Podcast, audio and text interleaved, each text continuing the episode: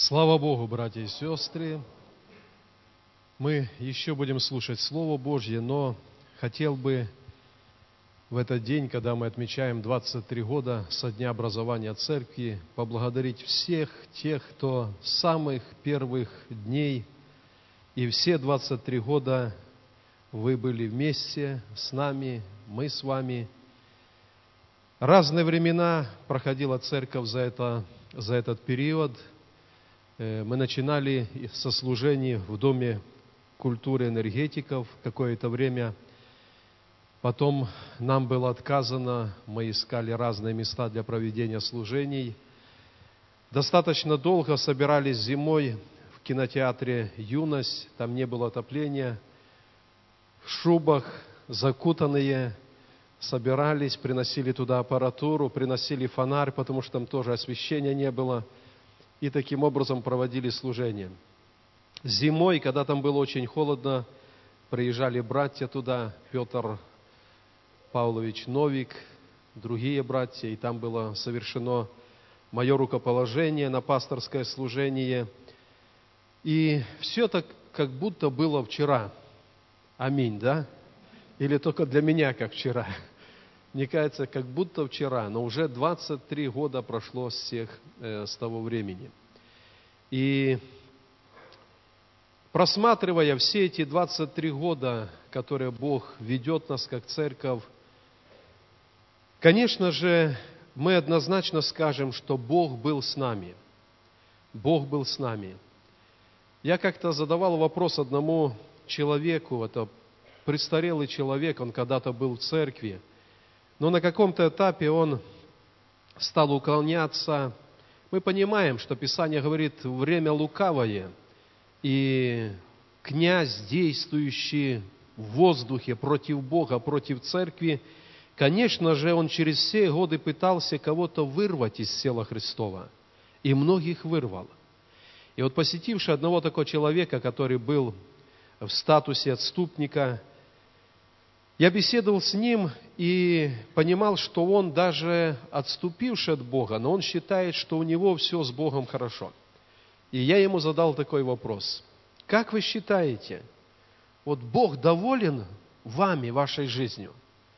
Человек уклонился от вопроса и сказал, я не знаю, доволен ли мной Бог, но я Богом очень доволен. Человек дал такой ответ. И знаете, Наверное, в общем плане, когда мы говорим за церковь, то, может быть, мы не можем сказать, что Бог всегда нами был доволен. Но мы нашим Господом, мы довольны всегда. Потому что было время, когда, наверное, кто-то из нас где-то не являл верности перед Богом. И мы понимали внутри, Дух Святой говорил нам об этом.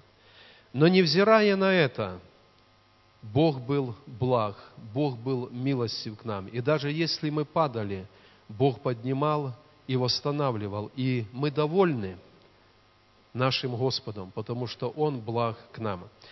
Буквально вчера читал историю гонений на христиан, евангельских христиан, бывшем СССР, и судили одного верующего человека не за кражу, не за какой-то мятеж – не за антисоветские какие-то э, действия, за то, что был верующим, за то, что собирались, проводили служения.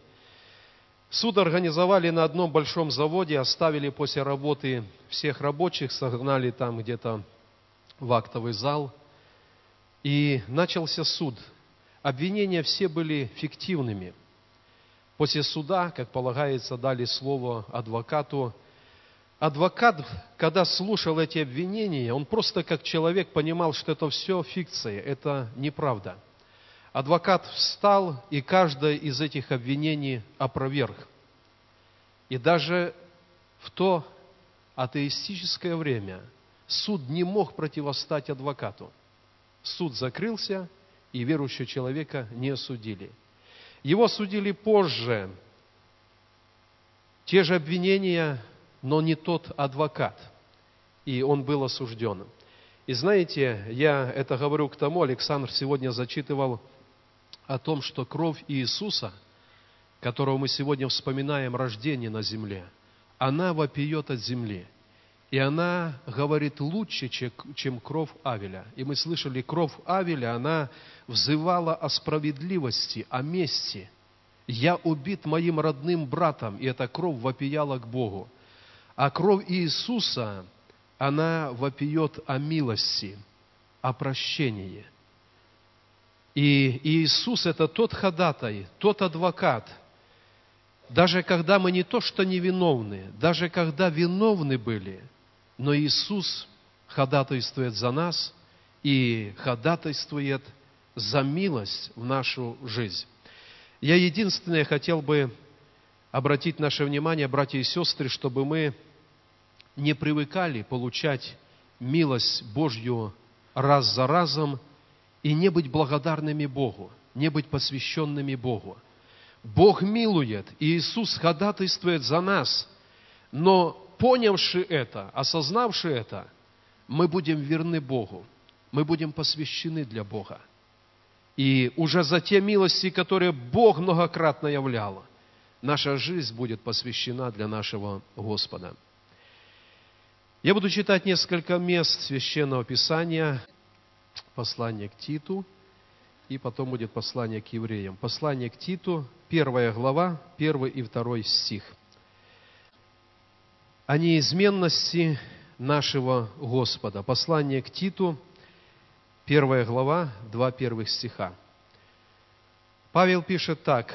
«Павел, раб Божий, апостол же Иисуса Христа, по вере избранных Божиих и по знанию истины – относящийся к благочестию, в надежде вечной жизни, которую обещал неизменный в Слове Бог прежде вековых времен. И я обращаю наше внимание, братья и сестры, на это выражение «неизменный в Слове Бог». Неизменный в Слове Бог. Давайте послание к евреям прочитаем в 13 главе, 8 стих. Об Иисусе Христе сказано. Иисус Христос вчера и сегодня и во веки тот же. И место Писания Светлого Завета, которое я хотел прочитать, я скажу его наизусть, там написано так. «Издали явился мне Господь и сказал, любовью вечною я возлюбил тебя, и потому простер к тебе мое благоволение. Три места Писания. Одно говорит Бог неизменный в Слове. Второе говорит Иисус Христос вчера, сегодня и во веки тот же. И пророк говорит, что Бог возлюбил нас вечной любовью. Если Бог возлюбил нас вечной любовью, а Он вчера, сегодня и завтра тот же, и Он неизменный в Слове Своем, то для нас это очень надежное, прочное основание для нашей веры, для нашего упования. В самые мрачные дни нашей жизни, когда мы переживаем какую-то утрату – когда нас кто-то огорчил, когда сердце наше кем-то ранено. Одно из искушений, которое сатана посылает в такие моменты, что ты оставлен, ты забыт. Сатана пытается вложить в сердце человека в такие минуты жизни сомнения в том, что ты что-то сделал, и Бог отверг тебя – Бог не слышит твою молитву. Но давайте всегда будем помнить, в любой момент нашей жизни, если даже он очень по земному, скажем, измерению, очень мрачный, Писание говорит, «Я возлюбил тебя вечной любовью». И потому, когда избирал тебя, когда простирал к тебе мое благоволение, то только потому, что возлюбил навсегда. И Он вчера, сегодня и во веки тот же. И наш Бог – это Бог неизменный в своем Слове. Давайте посмотрим несколько примеров с Нового Завета, когда Иисусу сказали, что умер его друг Лазарь. Он пришел через время с учениками туда.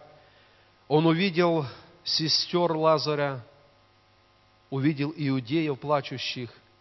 И не так часто, но несколько раз в Писании написано, что Иисус тоже плакал, Он прослезился. Это для нас, земных людей, жизнь которых очень часто обуреваема нашими чувствами, для нас это доказательство, что Он Бог, сострадающий нам в наших переживаниях. Плакали сестры Лазаря, плакали иудеи, и Иисус, находясь вместе с ними, Он тоже плакал. И, дорогие друзья, братья и сестры, это говорит нам о том, что когда мы в переживании, когда мы проходим какие-то трудные времена – он рядом, и Он тоже сострадает нам. Лазар был еще не воскрешен, но Иисус был рядом. И вы помните, какое слово дал Иисус сестре Лазаря. Когда она сказала, что уже поздно, уже четыре дня, уже зловоние исходит от места погребения. Иисус сказал, слова для сестры Лазаря. «Не сказал ли я тебе, что если будешь веровать, увидишь Божью славу?» Лазарь еще во гробе, еще чудо не произошло, но Иисус рядом. Он плачет вместе с сестрами Лазаря. Я хотел бы, братья и сестры, чтобы мы всегда в жизни понимали эту связку. Мы можем быть в трудном отрезке нашей жизни. Мы можем плакать перед Богом в наших молитвах, и чуда еще нету. Но Иисус, подобно сестре Лазара, говорит, не сказал ли я тебе, что если будешь веровать, увидишь Божью славу. И для нас это слово Бога, которое неизменен, написано в своем слове. Мы можем этого держаться, и рассвет обязательно придет. Я когда-то свидетельствовал в церкви, это было, я думаю, что 20 лет назад, когда мы с семьей проходили трудный такой отрезок нашей жизни. И однажды утром, проснувшись и проходя в ванную, умыться, почистить зубы, я обратил внимание на календарь, который висел на стене, и я понял, что вчера месяц закончился, надо перелистнуть календарь на новый месяц. И когда я перелистнул календарь на новый месяц, там был этот стих Иисуса. «Не сказал ли я тебе, что если будешь уверовать, увидишь Божью славу?» Это было слово Рема, слово, которое жило от Бога для меня. И я понимал, что да, сейчас трудно, сейчас сложно, сейчас неизвестно, как будет, но если мы будем веровать в Господа – то мы увидим Божью славу.